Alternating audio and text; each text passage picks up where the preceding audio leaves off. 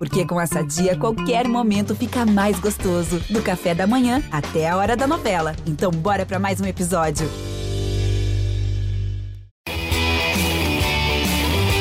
Vai partir Caldenúncio. Jogou pra dentro da área, sobrou.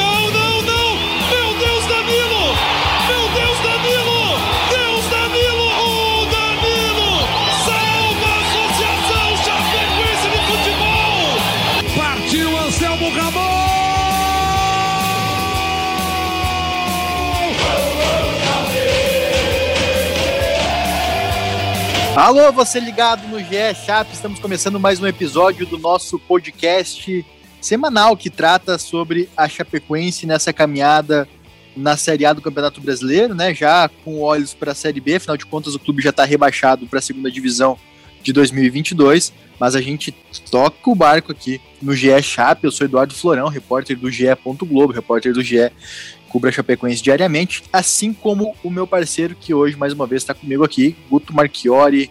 Tudo bem, Guto? Fala, Florão. Fala, pessoal, tudo bem? Tá animado, hein, Florão? Que isso, hein? Nem parece Você gostou? que a Chape... Que isso, nem parece que a Chape perdeu pela vigésima vez aí no campeonato, cheio de animação. Não, tô de aniversário, né? Não nesse Aí, momento que estamos gravando, mas Ah, data, é, dependendo do horário que o, que o nosso ouvinte tiver aí ligado, eu vou estar comemorando aniversário. A partir de quando? A, a partir de 19 de novembro até o final de 19 de novembro. Daí Aí encerra. sim? Que é isso, É, hein? Então aí vai ter encerra. muita festa aí no Oeste. Muita, é, não, muito, né? e aí, Florão, o que, que vamos de hoje? Top. Então, Guto, então, você sabe muito bem que a Chapecoense não tem muito o que fazer dentro de campo, né? Mas fora de campo as coisas estão em efervescência, as coisas estão se movimentando, as placas tectônicas da política da Chape estão em movimento. E isso significa que o clube tem novas perspectivas futuras, inclusive com a definição aí, né, a- é, nesse momento em que estamos gravando, com a provável é, formatação de apenas uma chapa para concorrer à, à presidência da Chape, né, à diretoria administrativa da Chapecoense, com a unificação dos dois grupos que antes estavam interessados. O ponto que impede essa- é, a gente cravar isso é que o representante de uma das chapas, o Arthur Ismanioto, que hoje é presidente do Conselho Deliberativo, presidente interino do Conselho Deliberativo da Chapecoense, iria concorrer a presidente, mas foi chamado para ser vice-presidente administrativo e financeiro na chapa do Ney Maidana, é, e precisa apenas confirmar esse convite para de fato ter essa unificação. Guto, você acompanhou esse processo também, né? Pois é, né? Estava acompanhando e o pessoal de Chapecó, né, Florão, eles consideram ali, até na diretoria, uma parte, né, pelo menos, considera muito salutar não ter uma competição, né, uma disputa, muito pelo momento que a Chapecoense vive e por ter pouco tempo para já planejar o 2022. Que isso implicaria se tivesse uma disputa, né? A eleição está marcada para 14 de dezembro, então até lá estaria tudo parado no futebol. O Chape não conseguiria dar um, um- um encaminhamento visando a próxima temporada, visando um planejamento que é muito importante, porque a competição, as competições, o catarinense, é, no ano que vem, o estadual já começa no final de janeiro. Então, até a composição de duas chapas para concorrer dia 14 de dezembro, uma delas vencer, aí ele teria menos de um mês, é, praticamente um mês, para ter um- uma definição de treinador, uma definição de, de executivo de futebol e de reformulação de elenco. Eh, Os trabalhos começariam praticamente na primeira semana de janeiro e poucos dias ali para uma, uma pré-temporada meio fajuta, né? Porque sem tempo não se constrói nada. Então, basicamente isso. A, o entendimento dos dois lados é visto como uma coisa muito benéfica para o clube, que passou 2021 com muitos problemas eh, financeiros em campo, então é isso, é, e tudo está se encaminhando para que isso aconteça, né? Falta só o aval do, do Arthur Esmanioto, como você bem colocou, e parece que isso não vai ser um, um problema para que tenha só uma chapa e o Ney, Ney Maidana seja aclamado o novo presidente da chapa. O Guto, só para repassar aqui essa chapa é, prevista, né, a inscrição, ela pode acontecer até o dia 20 de novembro. Ela ainda não foi efetivada repito, né, no momento em que estamos gravando esse, esse episódio do podcast GE Chape. É, vou passar aqui a, a, a, os nomes, né, prováveis nomes. Neymar Dana, presidente, Paulo Pagliari, vice-presidente de futebol, Luiz Peruz, Peruzolo, vice-presidente de marketing, Jane Bordignon, vice-presidente de patrimônio, Marcelo Zolete, vice-presidente jurídico, Arthur Esmanioto, vice-presidente administrativo financeiro, e Cláudio Jacoski, vice-presidente das categorias de base, do futebol de base. Daí tem essa indefinição dos, dos, últimos dois nomes que eu citei aqui, inclusive informação do nosso colega Rodrigo Goulart, do Diário de Iguaçu, ele que passou essa lista de nomes e a gente confirmou essa informação, de fato, são os nomes é, dessa composição, dessa chapa. Neymar Dana já foi presidente da Chapecoense lá em 2010 e vice-presidente de futebol da Chape em 2017, o ano após a tragédia foi inclusive vice-presidente da Federação Catarinense de Futebol para os assuntos aqui do Oeste. É um cara que já vivencia o futebol há algum tempo, mas volta agora a essa condição de presidente. O que, que você vê, Guto, de positivo e de negativo de uma volta de alguém que esteve no comando do clube em 2010, um ano completamente diferente para a Chapecoense, não existia calendário, nem existia calendário todo ano. Né? A briga da Chapecoense era ter calendário anual não estava na, na Série A do Campeonato Brasileiro, era outro orçamento, era outra dívida, é, dívida inclusive praticamente inexistia. Agora ele pega pela frente um desafio muito maior que são 120 milhões de dívida, a situação com as famílias, né, da tragédia aérea, é, os débitos com os jogadores que estão em aberto, os processos dos jogadores que não receberam e entraram na justiça, enfim, rebaixamento. O que, que você vê de positivo e negativo, Guto? É, o Ney, como você bem frisou aí, ele ele chega num outro momento da Chapecoense, né? uma situação completamente atípica de quando das duas situações que ele passou, né? Mas ele ele tem um perfil que é bem conciliador. Ele fala a língua, né? Dos, dos jogadores, é, consegue circula bem ali no meio, né? Do, dos jogadores, consegue ter um, uma integração legal, bacana. Não é aquele presidente que que é de escritório, né, que fica longe, que não quer se intrometer, que deixa tudo na mão do, do executivo de futebol ou do vice-presidente de futebol para trocar. Então, assim, é um, é um perfil diferente do que a gente tem visto, né? Nos últimos anos até da Chapecoense. O Ney, ele, ele passou ali, ele foi, ele fez parte da gestão é, pós-tragédia, né, da primeira gestão ali com o Maninho, ele era vice de futebol ali em 2017. É, acabou deixando o clube no meio do processo, né? Isso, Deixou o clube ele, por divergência com, com o Maninho, inclusive. Com o próprio Maninho, né?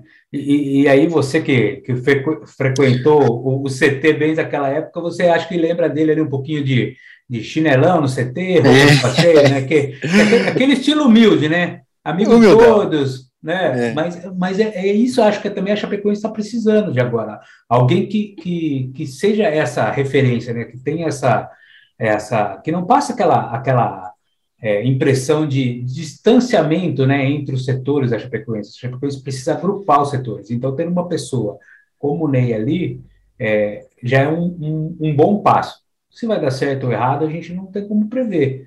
Mas, na minha visão, é, é um cara que, que chega e que pode fazer esse papel muito bem feito. Posso falar, Guto, o risco de dar certo ou errado é o mesmo, independente de quem assume o clube independente. Assim, é uma situação, o clube está numa situação extremamente complicada, delicada, é, menos do que no final de 2019 com outro rebaixamento, mas assim muito complicado em termos de mobilização interna, de mobilização com a torcida. Então o desafio é bem grande. Me parece que a, a, o nome do Ney ganhou uma força interessante aqui na cidade entre a torcida, assim, o pessoal tem apoiado, porque é isso, assim, é pelo menos um nome conhecido, é um nome é, é, é, que remete a bons tempos da Chapecoense, que remete a outros tempos é, de construção, né? Uma época que o clube não tinha nada, não tinha CT, não tinha, mal tinha roupa de treino. Então remete a esses tempos que o torcedor percebe que houve uma construção, né? Houve um, foi trilhado um caminho de sucesso que fez com que a Chapecoense estivesse onde está hoje. E o Ney é bem esse perfil, né? O perfil de humilde e tem alguns riscos, obviamente, porque ele é um, uma pessoa que gosta de estar próximo dos jogadores. É, e, e, você precisa tomar os cuidados, os distanciamentos, porque muitas vezes o interesse do jogador não é o mesmo interesse do clube, né? Sendo bem, bem realista, tem, tem alguns cuidados que precisam ser tomados nesse aspecto, mas o Ney ele tem esse, esse perfil diferente de presidente. Ele não é o presidente terno e gravata, ele é o presidente é, chinelo e, e, camisa polo. Então, só para ter uma. raiz, né? Isso, é. né? Então, e assim, Guto, uma, uma, coisa interessante, a gente não pode falar só de. de é, só do presidente, né? É toda uma equipe que está que tá ali. A gente citou os nomes aqui do, do, dos prováveis diretores é, da Chapecoense, os prováveis dirigentes, tem alguns nomes aqui, Marcelo Zoletti, muito reconhecido na cidade, na parte jurídica, o Paulo Pagliari, né, que vai assumir o futebol, estava ali fazendo um trabalho já com a base, Cláudio Jacoski também tinha trabalho com a base, Cláudio Jacoski foi meu chefe, sabia, Guto? Foi meu, chefe, foi meu chefe nos tempos em que trabalhava numa universidade aqui da, da cidade, ele foi meu, foi meu chefe, Cláudio Jacoski bom chefe, é um bom gestor, é um bom gestor. Então é, isso, assim, são, é são gestores. O, o, o Arthur Ismanioto, que é, é, essa pessoa de, de uma chapa divergente que vai estar no processo, ele está extremamente interessado em estar ali. É, queria ser presidente do clube, então, sabe, me parece que tem boas possibilidades. Por outro lado, algumas pessoas deixam esse processo, que também pode ser prejudicial, mas eu não imagino que vão deixar o processo de maneira permanentemente, vão ajudar conforme possível. Um deles é o João Carlos Stakonski, que é vice-presidente de marketing e que estava fazendo o planejamento do futebol. Ele queria, inclusive, hoje fazer reunião com, com hoje, né, nesse momento que estamos gravando o podcast, 18 de, fevereiro, de novembro, olha eu aí, fevereiro, 18 de novembro, ele queria fazer reunião já com o Paulo Pagliari, né, para adiantar esse processo. Que você, transição, né, de... para fazer a transição que você falava antes, né, Guto? Exatamente, é importante porque o próprio Ney, ele, ele já concedeu entrevistas para as rádios em Chapecó, é, falando abertamente, né, que está muito próximo de ser o, o, o, presidente da Chapecoense, mas é, com ressalva à espera da homologação, porque tem até dia 20 as inscrições da chapa, pode ser aí muito difícil, né, mas vá que aconteça de alguma chapa é, se inscrever e teria eleição, mas ele toma esse cuidado, porém sem deixar de, de programar. Então, foi questionado sobre é, busca por um treinador, ele já disse que Humberto Lousa é o primeiro nome da lista. É, busca por um executivo de futebol, ele falou que vai ser prioridade, algo que na última gestão, no último ano aqui, agora a gente percebeu que demorou para acontecer. O campeonato estava em andamento quando chegou o Kila, Carlos Kila. E isso prejudicou muito a sequência da Chapecoense, porque já tinha um elenco formado, já tinha uma estrutura feita, e o Kila pouco, pouco conseguiu fazer, né? pouco conseguiu colocar o, o seu método de trabalho. Então, com essa transição agilizada, essa transição mais rápida, é, certamente ali a, o Ney Maidani e, e, teu clube, e o grupo dele ali na Chapecoense vão conseguir é, dar uma cara mais rápida para o novo ciclo da Chapecoense em 2022. Pois é, Guto. É, você concorda que é um desafio grande que, que essa gestão vai ter pela frente? Enorme, né? Sem dúvida, um, um desafio enorme, diria. Nem grande, já passou de ser grande, porque a Chapecoense é, vem um rebaixamento de lanterna, é, péssima campanha, talvez ainda tenha chance de ser a pior campanha da história do Campeonato Brasileiro, precisa somar uns três pontos nos últimos cinco jogos para evitar mais um recorde negativo. Vai ser, vai, vai ser a pior campanha. Já, tô cravando já? Ah, vai ser a pior campanha. Eu estou fazendo agora o, a psicologia reversa. Vai ser a pior Olha campanha. Lá. Tem três Não, vai ser... ainda, hein? Não, vai ser a pior campanha. Vai ser a pior campanha. Merece, merece ter a pior campanha. Não, merece. Empatar as três em casa, pô. Não, mas, é, Guto, ah, entendi. Você está na base do, de, do merecimento, entendi. É, não, é, mas tô fazendo, tô, tô fazendo, a psicologia reversa. Vai, vai ter a pior campanha.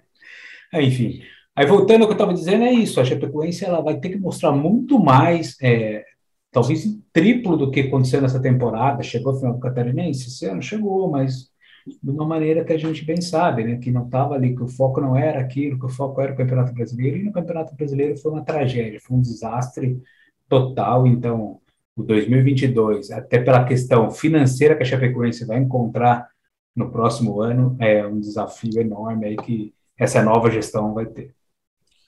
Guto, é, mais algo a acrescentar sobre essa questão política da Chapecoense? Esperamos os desdobramentos e voltamos a falar mais para frente. Eu acho que, basicamente, num, num, começo, assim, um começo meio que fim já, né, porque já está praticamente é. definido né, que vai ser o Ney e, e o Arthur como vice.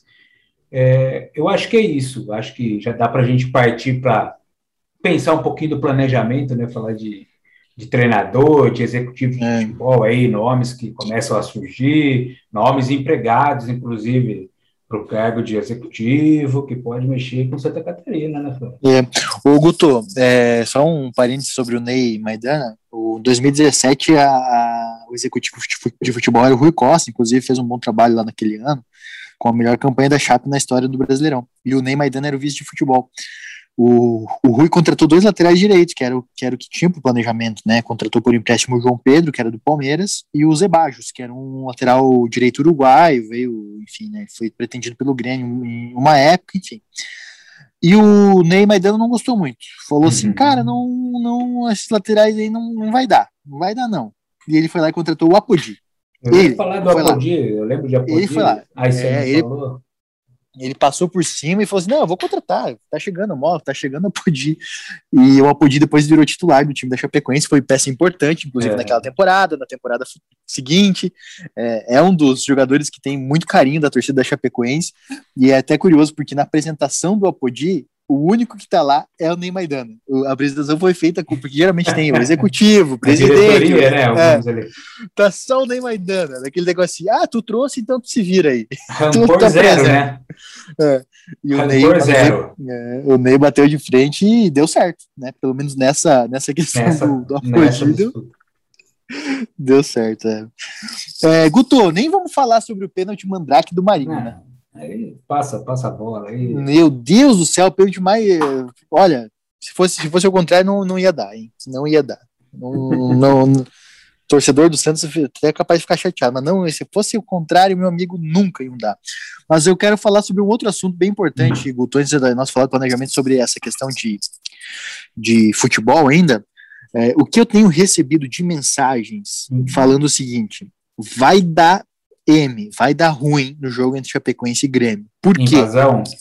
Exatamente. O que, que acontece? O Grêmio está proibido pelo STJD até o julgamento da invasão de campo naquele jogo contra o Palmeiras, lá na Arena do Grêmio, está proibido de jogar com sua torcida, seja em casa, seja fora. Ou seja, não tem ingresso para visitante nesse jogo entre Chapecoense e Grêmio. Aqui na região a gente sabe muito bem, colonizados por gaúchos, tem muito torcedor do Grêmio, a fronteira com o Rio Grande do Sul, aqui no noroeste do Rio Grande do Sul, muitos torcedores da dupla Grenal. E se promete uma invasão de torcedores do Grêmio na Arena Condá, inclusive com o chamamento do vice-presidente do Grêmio, Denis Abraão. Ele chamou a torcida do Grêmio para estar na Arena Condá. E a Chapecoense marcou uma reunião, tá, tipo assim, vai, tá ligada que vai dar ruim, marcou uma reunião com o conselho, com a comissão de segurança, porque vai ter torcedor do Grêmio no meio da torcida da Chape. Uhum. E aí, Guto? É, não dá, que como, que... não, não dá para saber, né, quais são os torcedores da, do Grêmio, é, até porque eles não apaisana, né? Não, não, apaisana. Não, não vão estar tá ali com a camisa da Chape, mas também não vão estar tá com a do Grêmio. Então fica um pouco complicado você conseguir traçar um, um plano que iniba, né? Que não permita esse acesso dos torcedores às arquibancadas da arena.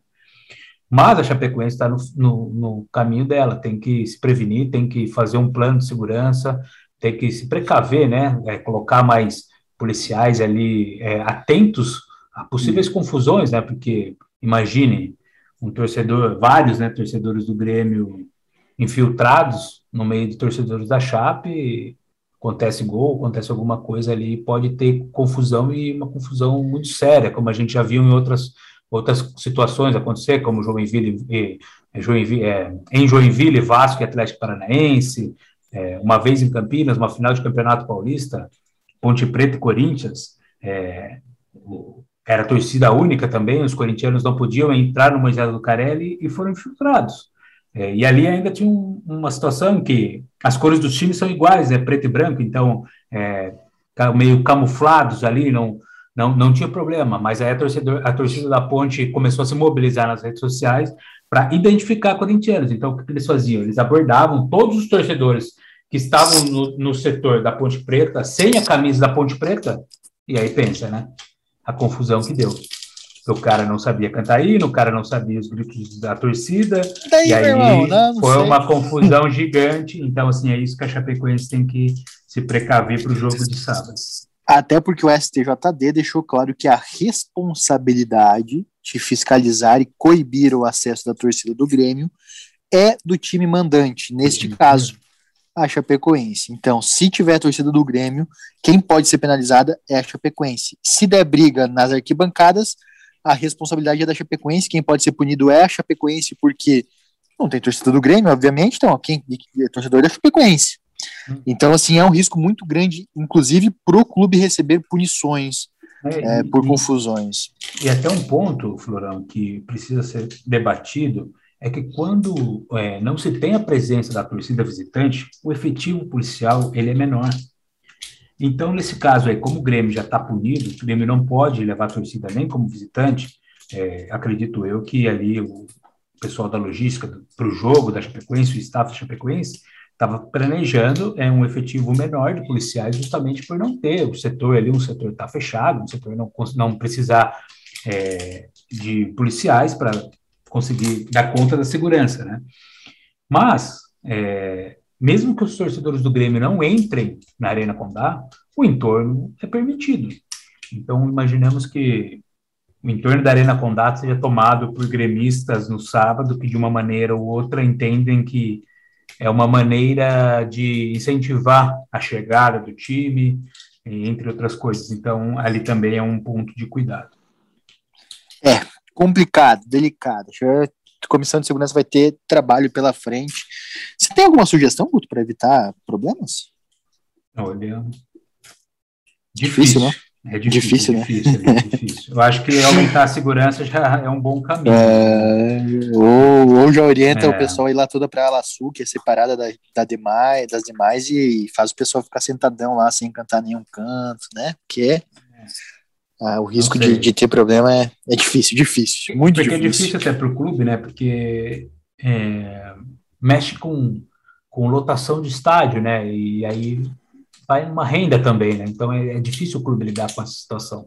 Não consegue e Chapecoense está é, Chapecoense tá bem interessado na no, no parte é, financeira, isso exatamente, é? Exatamente, Então, não há dúvida tomar, disso. Tem que fazer um plano de segurança aí que dê conta disso. Exatamente. Guto, você, você deu uma pincelada sobre movimentações de técnico, executivo. O que, que você está sabendo aí, cara? Olha, eu estou sabendo que Humberto Lousa é o número um, como eu já falei. Mas é por para as rádios Chapecó, e uma delas que eu escutei foi da Oeste Capital, dos nossos colegas, Angel, Giovanni Martinello, Fernando Matos, e ele, e ele disse que, que o Ney, eh, que o Humberto Lousa é o número um, apesar dele não conhecer, mas também aí o pessoal trouxe outros nomes, como Gilson Kleina, atualmente empregado na Ponte Preta, e também se falou em Gilmar Dalpozo, mas que o Gilmar Dalpozo era o nome mais ligado a ala de Arthur Esmanioto. Então, como o Arthur agora vai ser, pode ser o vice, talvez ainda seja uma possibilidade. Certo. Em relação, em relação de executivo de futebol, eles cogitaram os nomes de Pastana, que você já trouxe a informação, né? O Rodrigo Pastana, Sim. mas também de Felipe Ximenes, que está no Havaí, e de Felipe Albuquerque, que está no Barra.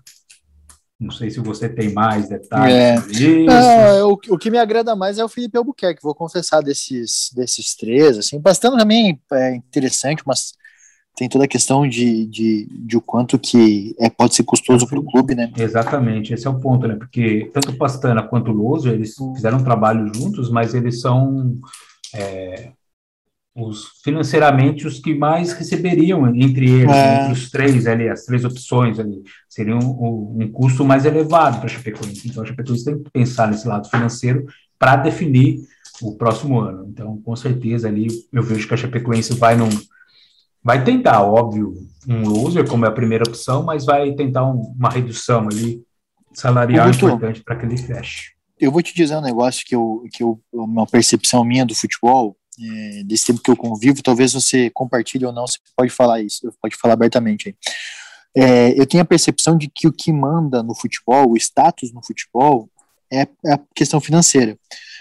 Ou seja, o cara pode ter o título da Série B. Se ele chegar com um salário que não seja tão alto, os jogadores talvez não respeitem tanto. Você tem essa percepção também que, que o status é muito definido pelo salário? Tipo assim, ah, o Rodrigo é, Passana recebe a mais, o Humberto Loser recebe mais, o jogador fala, não, pô, o cara tá ganhando bem e tal, vamos respeitar. É, é. Você não tem essa percepção? Foi, foi engraçado, né? Isso é engraçado porque uma vez o Luxemburgo, ele chegou, acho que era no Palmeiras, e tinha um jogador que ganhava mais que ele. E ele falou justamente isso, ele ficou bravo que, que ele não aceitava que tivesse o jogador, ele tinha que ser o salário mais alto entre todos ali, né? Porque justamente nisso de, de ser o cara a ser respeitado com base na hierarquia e também na hierarquia é, salarial, né? Ter essa, esse ponto. Então, imagino que sim, pode ser um, um, um elemento que talvez coloque um pouquinho mais de, de lenha na fogueira nessa negociação Chape Muito bem. Guto, obrigado pela sua participação. Não, não, não, obrigado. O quê? do sabor. É gostoso como nenhum outro. Pastel ou coxinha? Ai, ai, ai. E aí? Amigo. Pastel. Ah, eu concordo. Pastel. Pastel. Pastel. Você, viu, ah, você viu que eu não tive em 100%. cima do muro. Sempre tem Marcela aqui, nossa mistura também. Pastel, cravou. ó. Pastel, e sabor? Vamos lá. né? Qual sabor? Qual sabor? Pastel de queijo. Queijinho? Hum, Pastel de queijo, oeste, pastel né? de Oeste, queijo. Né? Oeste aqui, Ô, né? ô, Guto, é... aí, ó, Ó, aí, ó, carne, a Marcela, a Marcela falou carne moída. Aí Eu, eu, chama eu, car- eu, eu, eu, pra mim, É. assim, qualquer um vai, mas carne moída com ovo e azeitona. Hum, É. rapaz. Pô, mas aí vocês chamam carne moída, porque aqui tem, o a pessoa tem o costume de falar guisado. Guisado, né? Mas acho que é um tipo diferente, não é? Não sei, a pessoa chama de guisado. né? É, Boi ralado. Também. Boi ralado, boi ralado. Esse. boi ralado. Tá vendo só? Olha lá. E no Rio é carne moída. ô, ô, Guto, o... tem outra iguaria também que a gente não falou semana passada, mas é o sorvetone, né? Sorvetone. É o sorvetone choco... ganhou, é, o sorvetone ganhou destaque aí no É, Né, cho- isso. é o chocotone sem o miolo ali, você tira aquele miolo do meio e daí você mete sorvete ali. Depois você pega a tampinha só do panetone que você cortou, você mete por cima. Mete no freezer, meu amigo, na hora de servir, é um espetáculo. Panetone, não do chocotone. Não, chocotone, panetone não. né? Ah, tá. Já ia te pegar ela. Então É, tá não. certo. Agora, agora pode seguir, Florão. Agora pode encerrar e tá Agora, tu, posso Já encerrar, falamos de então? gastronomia, agora tá, tá liberado. É, é, o- é, é o que segura a audiência do, do GE Chap até o final, é a gente falar essa, o quadro culinário. Ah, o quadro quadro culinário. culinário. Tem que ter, né? A, Mar- a Marcela vai colocar ali uma vinheta culinária. Vamos inventar um nome aí pra quebrar o bloco. ô, ô, Guto, até o, o último episódio dessa, dessa temporada, desse ano, eu vou passar a receita do porco pizza. Ah, porco pizza é importante, hein? Ó, É, aí é tradição. Acho que a Marcela não conhece. Não conhece, nem faz ideia. então, valeu. Valeu, Florão. Obrigado aí. Obrigado a Valeu, Guto. semana que vem tamo aí, né?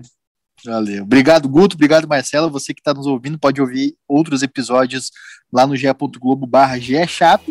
Pode também, no seu agregador de podcast favorito, aí, ouvir os outros demais episódios para ouvir as receitas culinárias do Guto Marchione. É, obrigado, Guto. Guto, obrigado, Bruto, olha. Obrigado, Olha obrigado, Bruto. Obrigado, Guto. Obrigado, Marcela. Obrigado você, nosso ouvinte. E até o próximo episódio.